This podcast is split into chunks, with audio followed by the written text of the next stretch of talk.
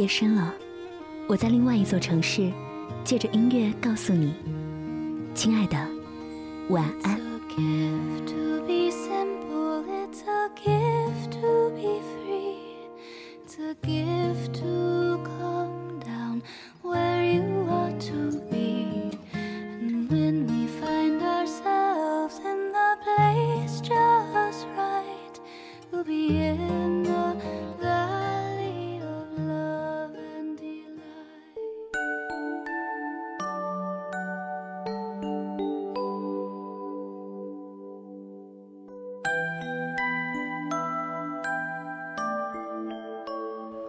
仿佛是在自言自语，连鸟都知道，越冷，越是要在一起啊。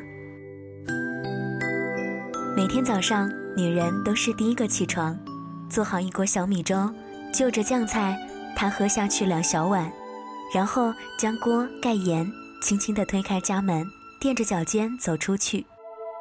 大概过去半个钟头，男人第二个起床，先煮好一个鸡蛋。再把面包、牛奶放到微波炉，这才到儿子的房间，低声把儿子叫起来。儿子哈欠连连地穿衣服的时候，男人回到厨房开始喝粥。等儿子狼吞虎咽地吃早饭时，他已经换好了衣服，叮嘱儿子几句话，转过身，轻轻地推开家门往外走。两口子出门的时候，这个大都市还在酣睡，路灯亮着。星星在寒冷的夜空当中颤抖，他们或许是这个都市里最早迎接晨曦的人，如此起早，全是迫于生计。两年前，他们双双下岗。经街道再就业服务中心的帮助，男人在公交车站做乘车监督员，女人成为了一名城市清洁工。失业后屡次遭遇到的碰壁。使得他们分外珍惜这来之不易的工作机会。然而，即使省吃俭用，两个人微薄的收入加在一起，日子也是捉襟见肘。他们非常清楚，到了这个年纪，人生已经不可能出现大的转机。他们唯一的寄托，就是正在一天天长大的儿子。这一天早上，男人正挥舞小旗在车站维持公交乘车秩序，肩上突然被轻轻拍了一下，扭头一看是街道办事处的刘主任。刘主任问他：“还有什么困难吗？”他觉得机会来了，我想换个车站，再往西两站地儿，行吗？他吞吞吐吐地说：“因为那儿离我们家更近一点儿。”上下班都方便。其实，男人撒了一个小小的谎。女人的身子骨弱，是生儿子那一年落下的病根。他算过，自己每天上班后半个小时，正好是女人收工的时间。如果往西两站地儿，就恰好能够遇到她。他可以帮她蹬三轮儿，把一整车的垃圾送到目的地。眼下，他也只能这样帮女人了。刘主任的答复让他非常的满意。刘主任走之后，他居然心血来潮，轻轻哼起了俄罗斯的民歌，《冰雪掩盖着伏尔加河》。他知道自己嗓子不好，但女人说喜欢听，所以这首歌他过去经常唱，久而久之，倒也成了看家的本领。当然，这两年他已经很少唱了。此时，女人的心情也是出奇的好。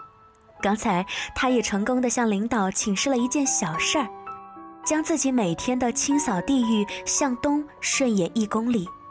他知道自己的男人爱干净，当年在工厂上班的时候，总是把机床擦得锃亮。现在呢，每天要拿一个长长的竹夹子，夹车站地上的烟头。他东扩的目的达到，只要大扫帚一抡，他顶他半天的。他觉得这是帮助男人的最好方法。这天送完最后一车垃圾，女人破例去公交车站找男人。两人视线相遇的片刻，竟然都微微有些脸红，嘴巴张了几下，谁都没有说出话来。心想，等回家之后再告诉对方吧。上班高峰已过，车站安静下来，头顶传来一阵唧唧的鸟鸣声。两个人抬头望去，旁边大柳树枯干的枝丫上正落着两只麻雀，那一种在北方最寻常不过的灰色麻雀。男人仿佛是在自言自语，连鸟都知道，越冷越要在一起啊。是啊，女人轻轻地挽住男人的胳膊，没错，越冷越是要在一起。今天节目当中呢，跟大家分享到的是一个很温暖的小故事，也希望你会喜欢。啊，说到最近的武汉啊，真的是很冷很冷，不知道你所在的城市是怎样的温度呢？前几天还下了一场初雪，然后听到有人跟我说过这样一句话。在初雪的时候，应该原谅所有人、所有事。初雪之后，应该会是晴朗的天空吧。好了，今晚就到这里吧。天气这么冷，一定要早一点睡哦。晚安，武汉。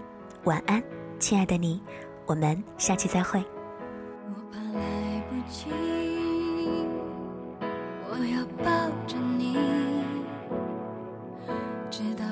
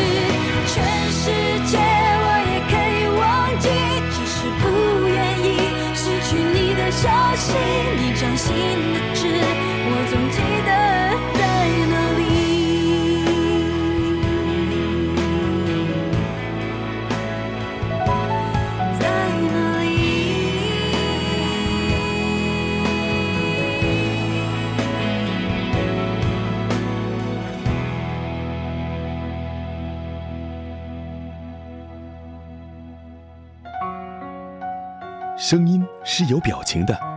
DJ 李小妖，独立主持人，声音爱好者。想听到更多 DJ 李小妖的声音故事，欢迎关注妖精的手指电台，微信搜索 DJ 李小妖，微信订阅号，拼音小写李小妖零二七。